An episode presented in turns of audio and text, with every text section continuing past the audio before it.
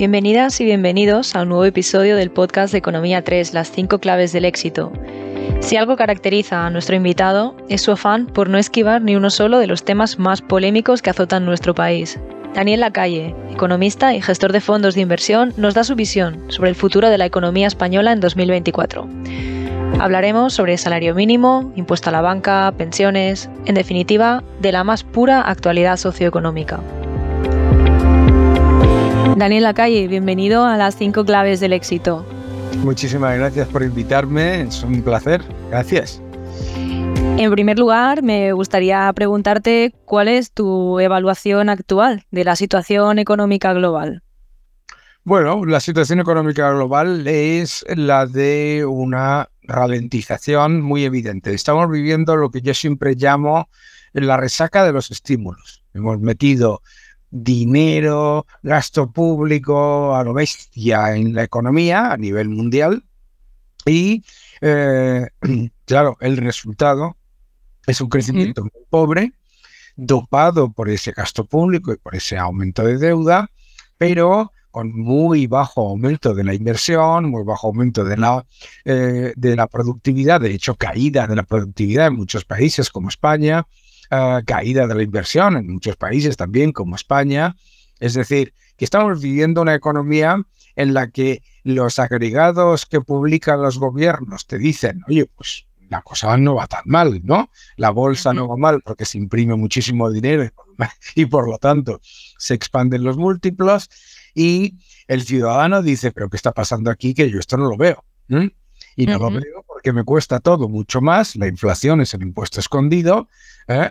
y, además eh, las oportunidades de crecimiento, etcétera, a nivel pequeñas y medianas empresas han empeorado de manera significativa. yo creo que eso es un poco, digamos, y eso está ocurriendo a nivel global eh, en todas las economías desarrolladas y ya no te quiero contar países emergentes que ya ni emergen, como es el caso de muchos de Latinoamérica con el con este desastre de políticas de redistribuir la nada. Y a nivel local, ¿qué nos encontramos en España? ¿Qué desafíos tenemos para este nuevo curso? Pues fíjate, en España tenemos, yo creo que desafíos los mismos de siempre. tenemos el problema de la productividad, una productividad bajísima y que ha caído en estos años, ¿de acuerdo? Tenemos el problema del tamaño empresarial, España es un país, siempre se dice que España es un país de pymes. España no es un país de pymes. España es un país de microempresas, que es una gran diferencia. ¿eh?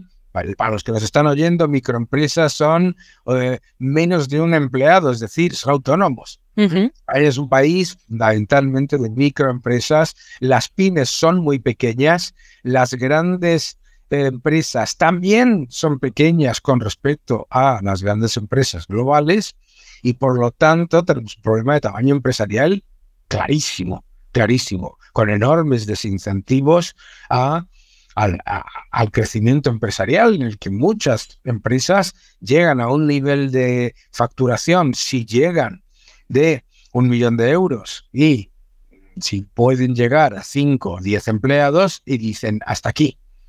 Porque el gran problema en España, en el momento en el que una empresa tiene 50 empleados, se llama, empiezas a recibir llamadas y visitas de gente a la que no habías visto nunca en tu vida y que empiezan a ponerte pegas, problemas, frenos, eh, exigencias ridículas. Otro gran problema de España, las empresas, los empresarios, eh, dedican casi el 43% de su tiempo a cumplimentar labores burocráticas y fiscales. Esto es una locura.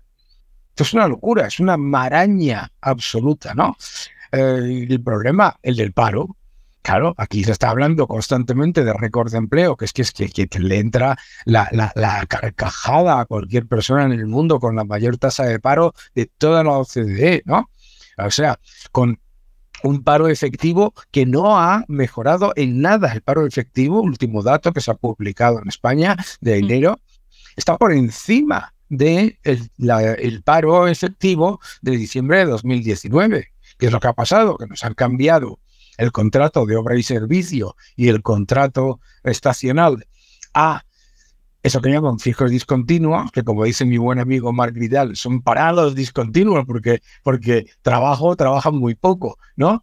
¿Y qué es lo que pasa? Pues que se ha trasladado de la cifra de paro oficial a la cifra de paro efectivo, igual que con la temporalidad, temporalidad efectiva, la temporalidad empírica, como dice muestra SEDEA, no ha mejorado y lo único que te dicen es que, claro, la han cambiado porque ya no le llaman temporal, ¿no? Entonces, el problema de España es que yo miro a España, a mí, y, y me podrán decir lo que le dé la gana a quien le dé la gana, pero yo miro a España y veo la oportunidad perdida. La oportunidad perdida porque España ahora debería estar liderando en todos esos factores. La inversión está por debajo de los uh está despilfarrando el mayor estímulo fiscal y monetario de la historia. Entonces, a mí esa es la, situación que siempre me enfada cuando escucho toda esta maraña, ¿eh? que parece que viviésemos, como decía, ¿eh? parece que viviésemos en la mejor economía del, planeta, del sistema solar. ¿eh? No hay, que es total, ¿no? se cuida poco a las empresas en este país. Se les da poco cariño, quizá. No, no, no, se cuida poco, no, no se les cuida. Cualquier persona que sea empresaria, ¿eh? empresario, yo soy empresario, ¿eh? sabe que aquí no se te cuide, no es que no se te cuide, es que se te maltrata. en, España se maltrata al empresario. Al empresario se le percibe de entrada como el malo, en vez de que crea riqueza, el que, el que entre otras cosas como te decía, como España es un país de microempresas, los empresarios somos presidente, director general, consejero delegado, director de recursos humanos, CFO, eh, de todo. Porque claro, obviamente, pues eso lleva a, todo una, a toda una retórica falsa sobre el empresario, como si el empresario en España fuese un señor con una chistera ¿eh? y un puro que va por ahí por The Country Club en Country Club. Ni siquiera, ojo, ni siquiera los de las grandes empresas, ¿eh? Porque aquí en España parece que es que se habla de las grandes empresas como si los, los, los altos directivos de las grandes empresas estuvieran todo el día, yo qué sé, pues jugando al golf. No, he tenido una enorme suerte de trabajar con muchos de ellos para nada, no paran. ¿no? Y en tu, en tu opinión, Daniel, ¿cómo podríamos revertir esta situación? ¿Cómo pues enseñar, cómo no demonizar al empresario en España? Bueno, pues lo primero, obviamente, es no comprar el mensaje anti-empresarial. Claro, lo primero, ¿no? O sea, hay que reconocer también aquí que hay un montón de eh, empresas que compran y venden el, el mensaje antiempresarial esperando que les dejen en paz y que eh, si yo me pongo con los malos, pues los malos no me van a hacer daño, te hacen daño igual. O sea, que eso, eso, es lo primero. Lo primero es no comprar ¿eh? y no vender el mensaje antiempresarial. O sea, yo lo digo siempre en las reuniones de empresarios, etcétera. Digo, vamos a ver, ¿qué es esto de la eh, desigualdad de, remuneración? ¿Quién de ustedes está pagando incorrectamente a sus trabajadores? ¿Sabes? No, hay que decir las cosas, hay que ser eh. Eso es lo primero. Lo segundo, la sociedad civil la sociedad civil, claro, la sociedad civil tiene que dejar, la misma sociedad civil que se pasa todo el día diciendo que los políticos son el problema, es la misma sociedad civil que luego dice, voy a darle todavía más poder a los políticos, ¿eh? que seguro que funciona esta vez. Entonces, claro, eh, o sea, eh, hay, que, hay que dejar de pensar. Yo tenía un, un amigo periodista ya fallecido que decía que es que España el, español medio es una combinación de inspector de Hacienda y árbitro. Es decir, le dice a los demás lo que tienen que hacer, ¿no? Como los árbitros, y que está diciendo, bueno, es que no hemos recaudado suficiente. ¿Y a usted qué le importa? A empezar, usted tendría que pensar si hemos producido, si hemos creado, si hemos mejorado, no si se, eh, si se recauda. Para eso hay unos señores muy profesionales que se llaman inspectores de Hacienda, ¿no? Eh, me hablabas antes, Daniel, de, los contratos fijos o los parados fijos, como los has... Eh, parados discontinuos. Es parados discontinuos, exacto. Eh, yo quiero añadir una polémica más, el salario mínimo. ¿Cómo va a repercutir esto en las empresas? Vamos a ver, es que eso no hace falta decirlo. No es que dicen, no, el salario mínimo interprofesional no ha tenido impacto negativo en el empleo. Ah, no, porque yo veo desde el año 2007 que nos faltan 93.000 empleos privados y han aumentado en 570.000 los empleos públicos. ¿Mm? Entonces, ¿no se ha destruido empleo? No, no, que va. Claro, dicen, hombre, pero eh, el, empleo público también cuenta. ¿Cómo? El empleo a, la administración, que se disparen los, los gastos salariales, no le importa nada porque te pasa a ti y a mí en la factura. ¿Entiendes? Entonces, claro que destruye. Primero, es que da igual. Primero tenemos que entender, yo soy un gran fan del salario mínimo calculado, no obligatorio, mm. no por ley. ¿Por qué? Cuando la gente dice, oiga, es que en otros países el salario mínimo es más alto, pero no está obligado por ley, es decir, es el salario mínimo de los que hay, ¿de acuerdo?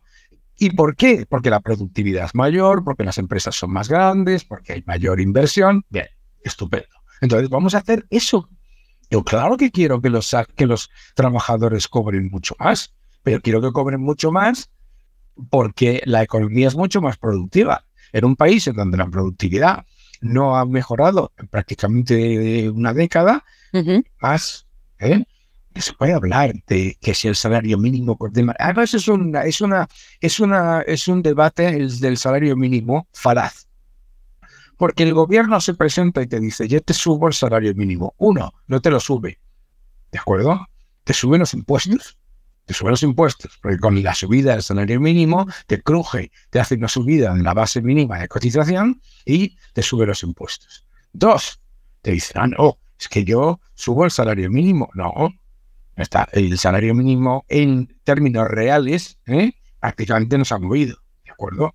Entonces, es, es, un, es, una, es un debate que yo ya ni entro, porque me da exactamente igual. Yo lo que les digo a los que dicen que el salario mínimo interprofesional hay que subirlo, que tal y que cual, les digo que adelante, que ya que son tan, ya que, ya que no, ya que no afecta al empleo, ya que es buenísimo, que lo pongan en 7.000 euros.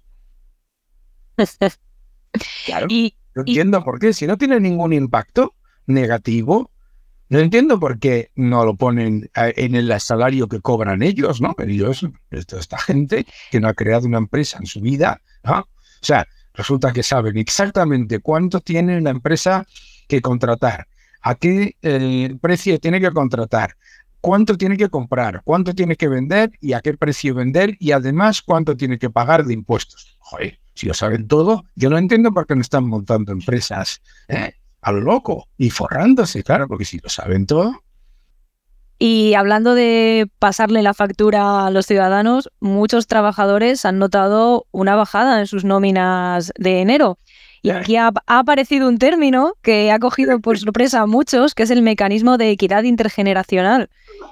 ¿Qué es esto, Daniel? ¿Cómo funciona? Explícaselo a los oyentes. que te acaban de crujir, querido amigo y amiga o amigue, que te acaban de volver a crujir, que te han contado el cuento de que los impuestos se nos iban a subir solos a los ricos y te acaban de crujir de nuevo.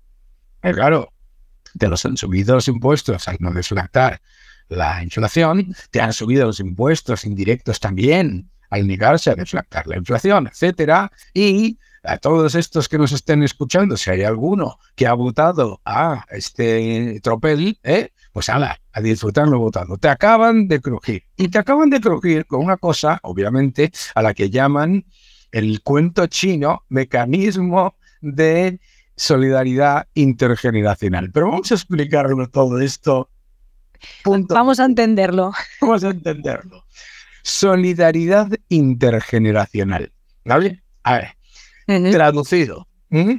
Pagas más, cobras menos, te jubilas más tarde y te vas a jubilar con una pensión menor para pagar no las pensiones actuales, sino el principio del agujero anual del sistema de pensiones. Porque esto es lo más importante, no es para pagar las pensiones, como te dicen, no, no, no, es para empezar ¿eh? a reducir el agujero anual del sistema de pensiones en un país en el que se ha multiplicado por cuatro la deuda de la seguridad social con este gobierno.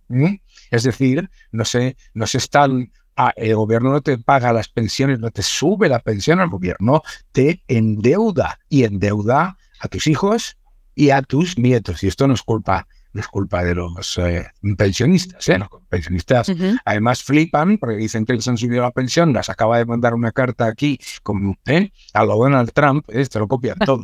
¿eh? Como Donald Trump que te mandaba el cheque firmado, ¿no? Pues ellos les han mandado una carta diciendo, querido jubilado, te hemos subido la pensión en 3 euros. Y es todo deuda encima, no es, no es que les. Por lo tanto, mecanismo de equidad intergeneracional. Te acaban de crujir y además a todos los que son jóvenes, además de condenarnos a la mayor tasa de paro de toda la, eh, juvenil, de toda la OCDE, también tasa de paro oficial, ¿eh? la juvenil, además de condenarlos al paro, les hacen pagar mucho más por algo que no van a, que no van a cobrar en los mismos términos de ninguna manera, van a pagar muchos más impuestos, van, yo que estoy ya más cerca de los jubilados, ¿eh? empiezo a pensar, ahí os quedáis, a todos los que además están votando, ¿sabes? Por, porque les roben su futuro, porque les están, mecanismos de equidad intergeneracional es, te vamos a robar el futuro a los jóvenes. Un chollo, ¿eh? Son todo ventajas. Todo ventajas. Y esta gente dice, ahí va, pues no voy a tener pensión. En todo, no, o no voy a tener la pensión que, que tienen mis abuelos, o que eso desde luego, ¿eh? en términos reales ni en términos nominales tampoco. Entonces, claro, dice, uy, entonces mejor me lo gasto todo, ¿eh? me gasto todo y no ahorro nada, ¿eh? que es una gran idea, ¿sabes? Porque entonces, cuando yo me jubile, el Estado tendrá que robarle a la gente que en ese momento esté produciendo para mantenerme a mí. Good luck con, la, con esa estrategia. Buena gente. Cambiamos de tema, pero no nos vamos muy lejos porque seguimos hablando de impuestos. la banca española acaba de publicar resultados récord, aproximadamente un 26% más eh, usted afirmó hace unos días en Twitter que el impuesto a la banca es una salvajada extractiva y una injusticia. Es que lo es. ¿Por qué es un impuesto injusto? Bueno, porque la idea, a ver, tenemos que entender una cosa. La idea de que el robo está justificado a alguien porque tengo una empresa más grande o porque gane más dinero o por lo que sea, esa idea es muy peligrosa porque luego te llaman a ti rico. Los que nos están escuchando eh, ahora mismo, muchos de ellos no lo saben, pero el gobierno los considera ricos. Entonces, ¿cuál es el problema aquí? Primero, es un impuesto, no es un impuesto sobre los beneficios, es un impuesto sobre los ingresos. Eso ya en sí mismo es injusto, ¿de acuerdo? ¿Mm? Es un impuesto sobre los ingresos a un sector ¿Mm? porque le apetece de manera por, porque le, da la gana de manera ideológica y, populista al gobierno. Entonces, lo que yo digo es que un impuesto injusto e injustificado es injusto e injustificado aunque la persona o la empresa a la que se lo aplica se lo pueda pagar. Porque la idea es muy peligroso abrir la puerta a una burocracia extractiva la idea de que, bueno, como te lo puedes pagar, voy a hacer algo injusto. Ya, entonces, claro, como, o, peor todavía, como te lo puedes pagar y sois pocos, voy a hacer algo injusto.